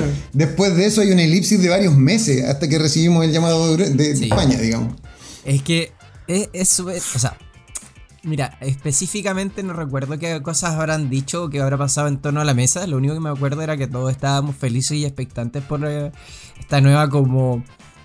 eh, este nuevo juego con, con diferentes reglas, con diferente temática, lo que ya conocíamos en general. Y es un poco lo que les decía al principio, que es como, ¿por qué no se me ocurrió a mí? Entonces, entonces eh, es que eso pasa mucho con las buenas ideas. Entonces pasa que, que nada, pues estábamos bien expectantes también en qué cosas podría decir España, porque hay que entender que Devir Chile se caracteriza porque nosotros somos muy locos. Estamos chalados del mate, como nosotros decimos. Y hacemos un montón de cosas, somos creativos, qué sé yo. Pero la editorial eh, está en España y nosotros jamás podemos pasar a llevar eh, decisiones editoriales, entonces tenemos que mandar sí o sí el juego y prototipos a España para que se puedan revisar. Y ellos son los que dicen, sí, no, a la casa, al agua, no sé. Entonces, era, era más que nada una cosa como, oye, esto está demasiado bueno, vamos a mandar, sí, lo vamos a mandar y qué sé yo. Ojalá lo aprueben, ojalá lo aprueben. Y estamos así, Ya, sí, ya. igual que nosotros, entonces, estábamos en la- nosotros estábamos en nuestra oficina así también, "Ay, ojalá que les guste. Porque como ya habíamos tenido la otra experiencia con la editorial de libro, entonces era como, pucha, tal vez no... Sí. Nosotros siempre creímos en el proyecto, pero igual cuando, cuando te dicen que no, y- y, yo no pienso así como, pero ¿por qué no? Si yo le veo tantas virtudes a esta cuestión, estoy mal. Y, y eso es lo que pasa. Pero después nos dimos cuenta que estábamos bien. De hecho, es interesante porque, por ejemplo, nosotros no, no conocíamos el, el juego de... De... De... Ay, eh, Folders, de Friedman Freeze. Eh, que es una, una primera aproximación a esto mismo. Y no lo conocíamos. Y nos dimos cuenta ya después de haber trabajado un montón de tiempo en el. En, el, en los laberintos, ¿cierto? En, en Maze Escape. Que existía esa cuestión. Que bueno, que finalmente, como, como bien dice el Víctor Hugo siempre, doblar papel no es. No es algo eh, muy, muy difícil de que se le ocurra a, a- a alguien. ¿Te fijas? Entonces existe desde siempre, eh, no sé, pues, el origami, ese tipo de cosas. Eh, O sea, juegos como. O sea, si, si nos vamos al detalle, juegos como Mazecape, sí hay. Sí, Sí, sí se pueden encontrar en diferentes partes. Eh, pero el, el hecho de tomar el juego, de tomar el concepto y llevarlo finalmente a- a- de lleno y de manera formal a una editorial de juegos de mesa, eso es diferente. Eso es lo que hace que salga un poco de, Exacto. de- de lo convencional. Claro, el, el entonces- mecanismo de doblar papel en el fondo no es lo. O sea, nosotros pensamos que lo realmente. El, el valor que tiene Mayscape no es exactamente doblar el papel. Doblar el papel es, es algo que nos acompaña desde que el papel existe en el fondo, ¿cierto? Claro. Eh, yo me acuerdo que el mismo profesor Rosa, eh, que, que era una serie infantil de los ¿Verdad? 80, Claro. hacía dibujos en donde doblaba el papel y era un dibujo y se desdoblaba y era otro dibujo. Entonces, doblar papel es, es algo que nos acompaña hace mucho tiempo. Lo que pasa es que el trabajo que El hicimos trabajo nosotros fue claro. proponer una experiencia inmersiva dentro de estos laberintos. Cómo nosotros trabajamos la vista isométrica, las figuras imposibles, la- las mismas reglas. Es decir, eh, suena, como dices tú, suena simple, pero la definición de la regla de que se abren las carillas, se- no se pueden levantar, que no puedo levantar donde, ni, ni plegar donde estoy el dedo, ese tipo de cosas que son las que hacen que todo funcione bien, es donde está realmente el la pega que diseño, hicimos claro, el diseño de juego ahí. Claro, ahí es donde está el diseño. Estoy, estoy de acuerdo. Chicos, no me quiero, no me quiero como salir de lo que estábamos conversando, ¿ah? porque me interesa saber qué viene después de Devir Chile, porque Ah, eh, wow. esto no es segunda temporada para un siguiente capítulo, quiero saberlo ahora ya, que no- Bueno, ¿y cómo- la ansiedad mata. sabéis mejor la historia. Después de David Chile, Giancarlo se lleva el prototipo a Essen. Ah, claro. De, ahí Giancarlo lleva el prototipo a Essen en, en la, en la Spiel del 2017.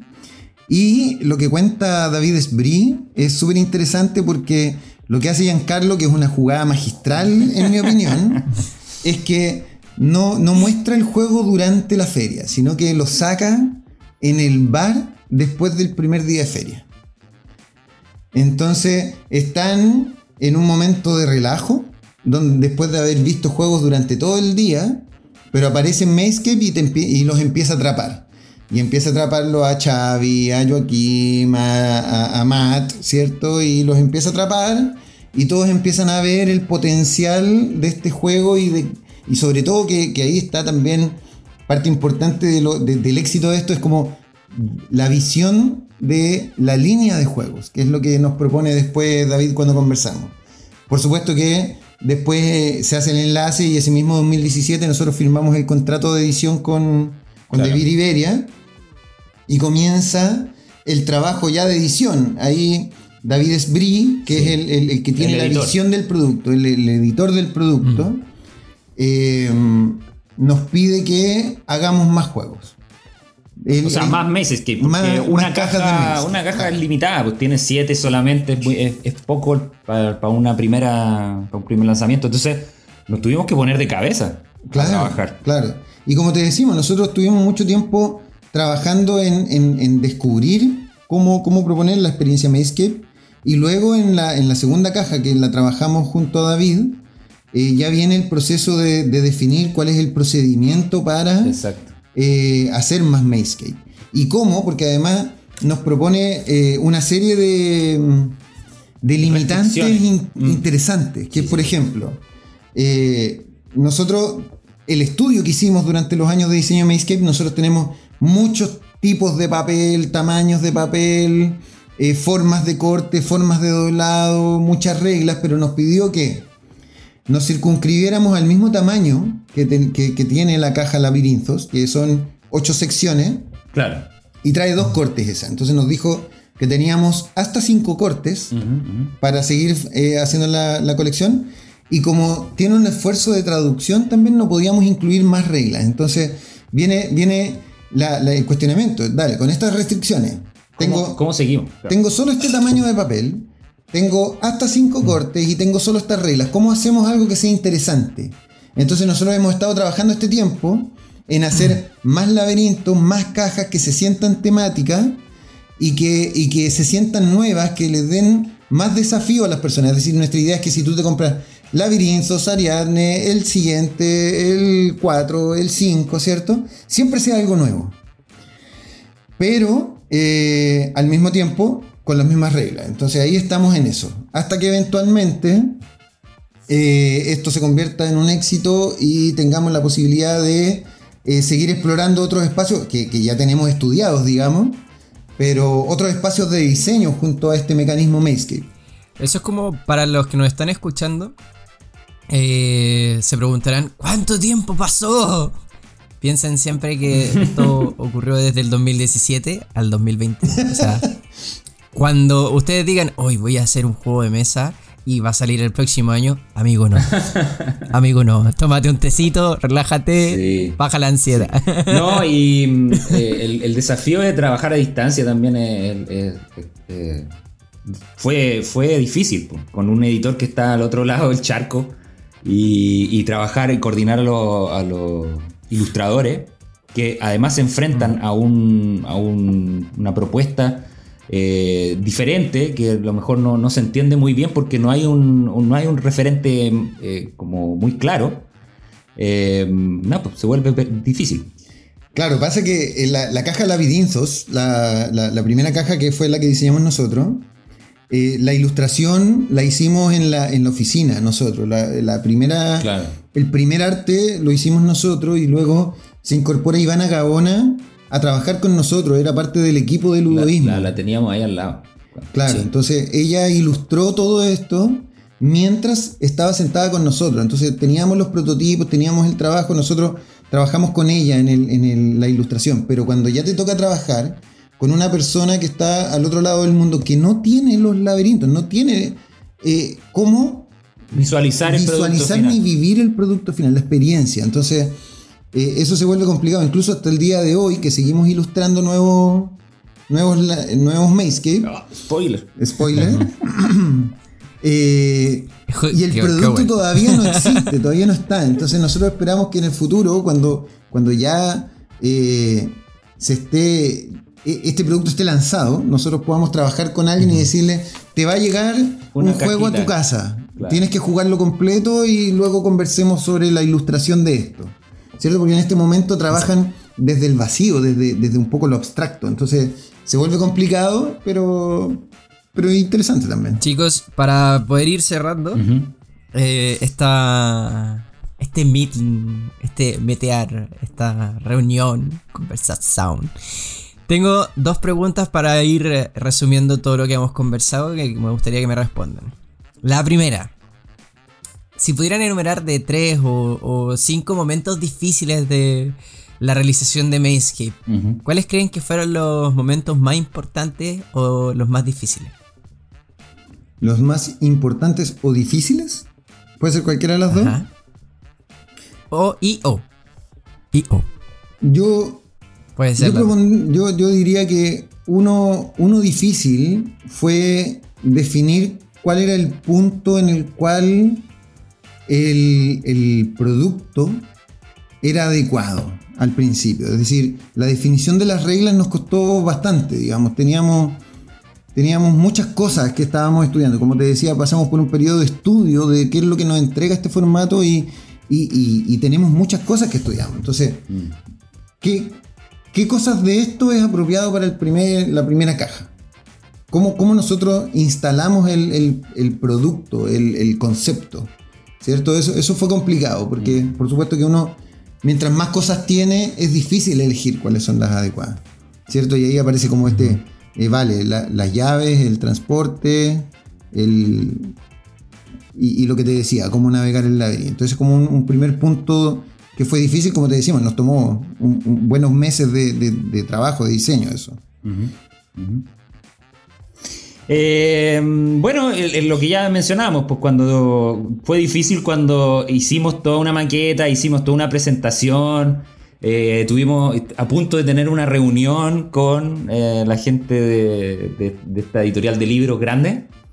Y después nos mandan un correo diciendo no, que no nos interesa. Y ahí nos bajamos dijimos, pucha, estamos, estamos puro leseando, no, si lo nuestro son los juegos de mesa, en verdad, no los puzzles, ya, filo. Vamos, eh, eh, guardemos esto en el refrigerador por un tiempo. eso. Ah, y me acuerdo también, ¿qué más? No, eso. ¿Qué otra cosa propondría? Eh, luego está eh, un momento difícil fue el, preparar este juego para que fuera resiliente a la impresión y la producción.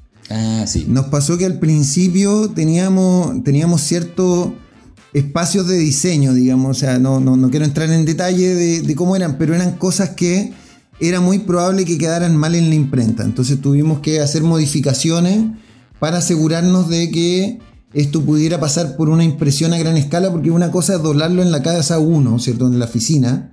Uno lo imprime con cuidado, lo dobla con cuidado y queda muy bien, pero ¿cómo hacemos para que esto se haga a gran escala Sí, y que sea resiliente a la impresión? Eso, eso nos tomó mucho tiempo también. Fue, fue difícil anticiparnos a algo que, que no, que no sabíamos cómo se iba a hacer realmente.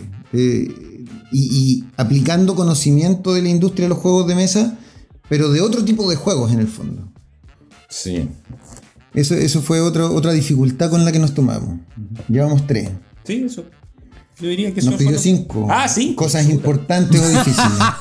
vamos escarbando, vamos escarbando en ese momento. bueno, después está el tema del Para- trabajo a distancia, que ya lo comentamos, ¿cierto? Sí, pero la espera les fue difícil. O sea, porque estamos hablando de un periodo de cuatro años prácticamente donde tuvieron que tener eh, la- desde que desde que tienen este prototipo hasta el desarrollo final y, y por fin el lanzamiento del juego. Sí, eh, lo que pasa es que como, como ludoísmo nosotros eh, trabajamos eh, en varios proyectos al mismo tiempo. Entonces pasaba que este durmió mucho, mucho. Este, y por eso está tan bueno, porque durmió mucho, creo yo. Creció mucho porque durmió. Pasaba del estado de, de plena actividad y lo único que se hacía en la oficina era Maze Escape a no hacer nada durante varias semanas con respecto a los juegos. O muy poco, digamos. Entonces, por eso se toma tanto tiempo. Y porque las respuestas son lentas también en la industria. Habría que. Tuvimos que esperar harto tiempo también con, con a David que consiguiera una imprenta que hiciera este tipo de cosas con estos cortes y que fuera precisa. Porque también es. Como bien dice Víctor Hugo, este requiere eh, cierta precisión técnica de las máquinas que cortan el papel, ¿cierto? Y el mecanizado de esto también es todo un tema. Eh, Exactamente. entonces había que esperar. Teníamos que esperar. Y- Esto y- no es y nada como- lote, como- querido como- sí. Como, como bien dice Chris, eh, las cadencias en, el- en la industria eh, son normales, se demoran los procesos, eh, a veces varias semanas. Claro, aquí nosotros, efectivamente, de- y- y incluso el periodo desde que el, el juego lo toma de Viriberia y que es el lanzamiento ahora, pasa mucho tiempo. Y aquí yo, yo me quito el sombrero ante, ante David, ¿cierto? Porque pasó mucho tiempo y para nosotros el miedo es que, es que justamente de Viriberia dijera en algún punto, esto ya no funcionó, esto no prendió, cabrón. Pero, pero David tuvo la resiliencia Sí, y, la visión y el aplomo de continuar impulsando este juego ah, para, para que tuviera la, la forma que tiene hoy en el fondo. Ahí está nuestra cuarta dificultad. Sí, Y eh, ahora, ahora hay una, una quinta dificultad actual que, que es esperar el recibimiento del público, porque como bien dice David Esbrí, esto es un melón por abrir. Y me encanta esa, esa- Supongo que se refiere también así como a la sandía. La sandía no es rica hasta que la abre, ¿cierto? Eh, Exacto. entonces, eh, es una propuesta diferente, como, como bien hemos hablado Para ya en nosotros los entrevista. chilenos, un melón para abrir se me hace agua a la boca porque pienso en melón con vino. Qué bueno un Melvin. Un Melvin. Me transportaste a la playa, Chris. en un día de lluvia. sorry, sorry, te corté, continúa. No, bueno, eso. Eso. Entonces estamos esperando con ansia el recibimiento. A ver cómo, cómo esta lógica, como decía Pablo, esta interfase entre juego de mesa y, y- y Y puzzle. claro. eh, llega, llega al público, ¿cierto? El recibimiento de las tiendas, el recibimiento del público, el recibimiento de los especialistas, ¿cierto? Todo eso eh, nos toma con mucha ansiedad en el fondo. Se, se vienen eh, meses interesantes en- y, y difíciles también. Claro, po. es cuando es cuando uno toma la guagua finalmente y la expone a que la gente diga, oye, la guagua es bonita, oye, la guagua es fea, oye, Sí, ¿cómo lo hicieron? Sí. ¿Estás seguro de que esto es lo correcto? Sí. Sí, pero igual ahí tuvimos varios espaldarazos. Yo me acuerdo que, eh, eh, bueno, el recibimiento de ustedes fue súper importante para nosotros. Eh, también eh, el darnos cuenta de que, de que era algo viable, sobre todo pensando en que eh, se introducían nuevos juegos que exploran mecánicas diferentes de los juegos de mesa tradicionales, como lo que te mencionaba del Exit. eh, o in- incluso los mismos juegos, eh, o sea, por supuesto, los juegos Legacy eh, dan espacio para este tipo de juegos también. Es como que abren una ventanita en el cual el juego no tiene por qué ser rejugable infinitas veces, sino que tiene que dar cier- cierta cantidad de horas de entretención y luego, vamos, pasa al siguiente.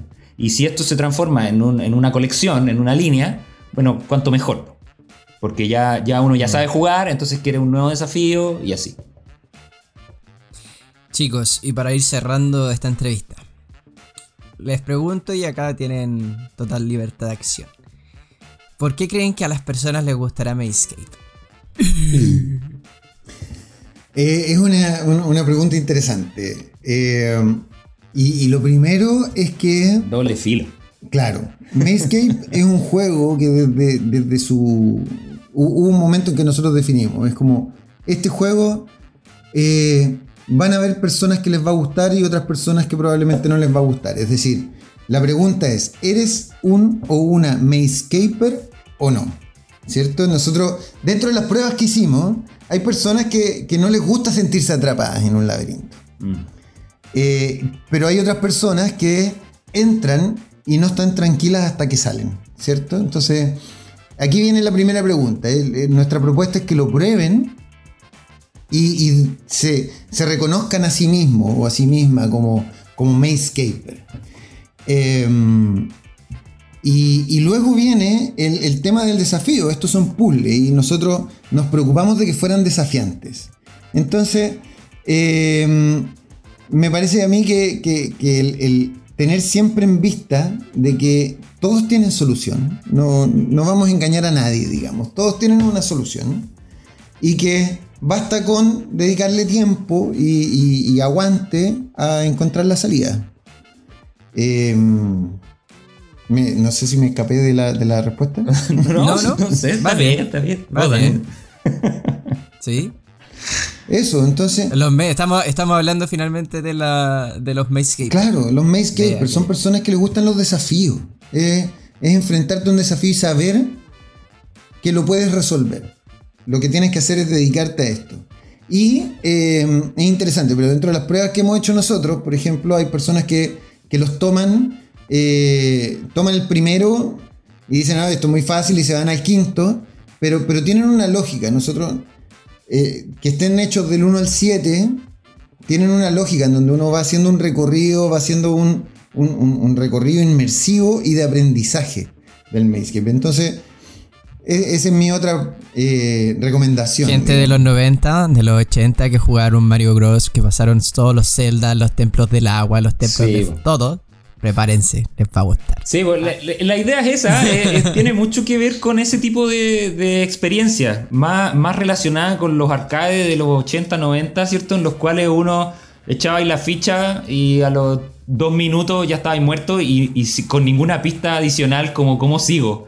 Eh, juegos como por ejemplo eh, Salomon Key o ese tipo de juegos así de arcades antiguos donde uno quería seguir explorando y llegar a la etapa, no sé, no sé, a la etapa 100, ¿cierto? Pero en la etapa 4 ya está ahí frito. Ese era como también quisimos plasmar un poco eso. Eh, ¿Qué es lo que esperamos del- Metroid, de la experiencia del juego? Castlevania. Claro, por ejemplo. O el Diablo también, no sé. Los Lemmings. Los Lemmings, exacto. Eh, lo que queremos eh, como, transmitir como experiencia es principalmente que las personas se sientan eh, dentro de un laberinto. Ese- eso es nuestro, nuestra premisa principal en el juego. Y es por eso que derivamos a esto de eh, que no se vea completamente el laberinto, que vaya cambiando. Eh, es por- es por eso que, como que descubrimos esta, esta- este mecanismo de ir doblando y, y- y plegando, ¿cierto? El papel. Eh, y, y eso, lo descubrimos, estaba, estaba ahí, digamos, es algo que siempre ha estado. Y dijimos, esta es la forma de cómo alguien se puede perder realmente en un laberinto. Y eso es lo que queremos transmitir. Yo me perdí, literalmente. No, si nosotros, yo, yo por lo menos también me pierdo todavía. A veces. Y bueno, muchas gracias chiquillos por venir eh, a esta entrevista. Yo me doy por pagado. Gracias que- por invitarnos, que El por- creador de Maze, que, un- que uno de los dos creadores de Mazecape es el concepto que cree de Mazecaper. me hace sentir realizado como publicista. Adiós, buenas noches. Uniac, siéntete orgulloso, sacaste a alguien. Muchas gracias chiquillos por venir, por esta entrevista, por la buena onda de siempre, que, que siempre tienen la buena disposición. Eh, muchas gracias también por seguir compartiendo con nosotros, por seguir apoyándonos, porque yo los he visto ahí eh, casi que sacando todas sus banderas de Mazecapers, eh, hablando sobre todo lo que estamos haciendo y la campaña que estamos introduciendo ahora sobre Mazecape. Los he visto bien orgullosos. Sí, estamos cual, contentos. eh, por favor, cuando la- el lanzamiento ya sea global, vayan, agarren una cerveza, hagan un salud. Si quieren, nos juntamos por videocámara, lo hacemos en conjunto. De todas Pero maneras. hacemos una fiesta de esto. Eh, ha sido un parto de cuatro años, literalmente. O sea, no hay mamá que aguante eso. Así que nada, pues chicos, muchas gracias. Nuevamente les agradezco por venir, por esta conversación, por, por el ambiente. No, por favor, muchas gracias a ti, Chris, por la invitación, por este espacio y sobre todo muchas gracias a todos los diferentes equipos de Devir, digamos, todo lo- lo- el, el equipo, por supuesto, editorial de Devir Iberia, el equipo de Devir Chile, que fueron los primeros que confiaron, y ahora todos los equipos de marketing Sí, eso de es Devir. El, el mismo Matías Arjona, que también me, gracias, me- Matías. me- me quito el sombrero ante él por, por, por la visión de marketing del, del producto y, y toda la pega que, todo el trabajo que han hecho las oficinas regionales, ¿cierto? El- la oficina de Portugal, la oficina de México, hemos visto que. Fantásticos videos y también a todas las personas que son sus embajadores que han recibido los Mazescape para que hagan sus apreciaciones. Se han mandado unas fotos tremendas. Eh, pues, agradecer también a los ilustradores que, con los que trabajamos, que, hicieron un trabajo fantástico. Y, y, y- también al núcleo, al núcleo de, de, nuestros eh, testers, ¿no? los probadores del, de- del núcleo interno del ludoísmo que, siempre nos apoyaron y dijeron, vamos chiquillos, ustedes, esto está genial, sigan, eh, y que nos ayudaron a creer más en el proyecto. Muchas gracias, chicos. Por esas palabras también. Bueno, chicos, muchas gracias por esta entrevista, por venir acá. Chao, gracias. Chao. Y ahora vamos a estudio para el cierre del podcast de TV.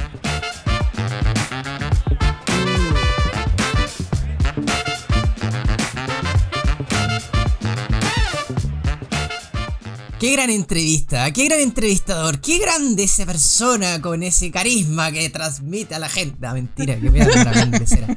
Pero la verdad es que cuando me tocó entrevistar a Pablo y a, y a Víctor fue bastante entretenido. Bueno, ellos los conozco hace muchos años, ya llevamos trabajando desde casi que entré a Devir, me han visto desde Guaguita.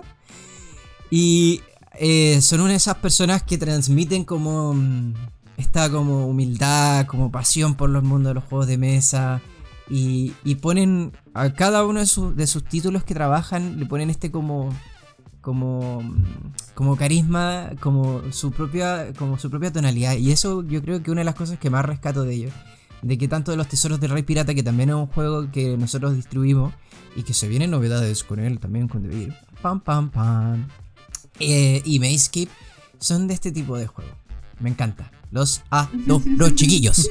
Sí, la verdad que es súper linda y, y nada, yo, yo sigo contenta con que tengamos cada vez más autores de juegos de mesa latinos. ¿Qué? O sea, tenemos, tenemos nuestro live show, tenemos nuestro podcast, tenemos ahora entrevistas, tenemos autores chiquillos, nos estamos ganando el Lo traemos mundo. todo. Atentos españoles que ustedes no solamente pueden invadir, también nos van a recibir, ¿viste? Así, pa, pa. En cualquier momento invocamos a Quetzalcoatl Sí, a Quetzalcoatl nos va a ayudar. Allá tenemos a Fernando, tenemos que sacrificarlo nomás.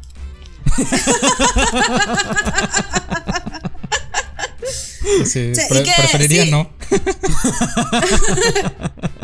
¿Qué y pasa? en lo posible. Sí, no me- Pero es verdad, hagamos un. un- vénganse a, a mirar los, los The Beer Game Nights que estamos haciendo cada 15 días en el canal de YouTube de The Beer Latam. A ver cómo gana México. que- A ver cómo gana México. el próximo, el próximo juega México de nuevo. Juega Héctor. Juego yo por Devir Américas. Juega también Devir Chile con Diego. Sí, yo y- ya lamentablemente no voy a poder participar por ahora. Bueno, ya volverás, ya volverás. Te vamos a extrañar. Tengo clases de japonés, watashi wa kurisu tomaru desu. Eh, uno hace elecciones en la. Uno tiene que seguir Pero estudiando. va a estar, va a estar súper divertido. Y mm, nada, vénganse, porque nos la pasamos, la pasamos bien, la verdad. Así que, jueves de por medio, este es el próximo jueves 27. Y mm, bueno, después cada 15 días, todo el tiempo. Y van a estar jugando De hecho, Alhambra. cuando- Sí, vamos a estar jugando Alhambra. Pero de hecho, creo que cuando salga este podcast, eh, va a haber sido ayer, si no me equivoco. Ah. Así que. El, multi- Pero vénganse el al multiverso próximo. existe. El multiverso de Eh, ya no sí. existe y también tenemos espacios y tiempo. Pero vénganse, vénganse a YouTube, que, que nos divertimos mucho. Bueno, chicos, vamos cerrando entonces con el capítulo. Muchas gracias, Fernando. Muchas gracias, Lucía, por la buena onda. Esperamos a todos Un nuestros placer. Siempre un gusto eh, participar. radio escucha o podcast escucha que están escuchándonos en este momento, valga la redundancia. Eh, por, por poner atención y prestar atención a este capítulo que lo estamos haciendo con mucho cariño, sobre todo cuando tenemos lanzamientos, como bien decía Lucía, que nos llenan de orgullo, como Mayscape, como Moctezuma, y, como, y, y que queremos seguir sumando también. Gracias a todos y a todas quienes nos escuchan y recomiendan este podcast. Les recordamos que pueden escucharnos a través de Spotify, Apple Podcasts, Google Podcasts y Spreaker. Además, para conocer más sobre nuestros juegos de mesa y nuestro catálogo disponible en tu país, visítanos en www.devir.com el, o en las redes sociales de Devir América, Argentina, Chile, Colombia y México. Molto Chao. grazie. Sale. Dios. Bye bye, arigato.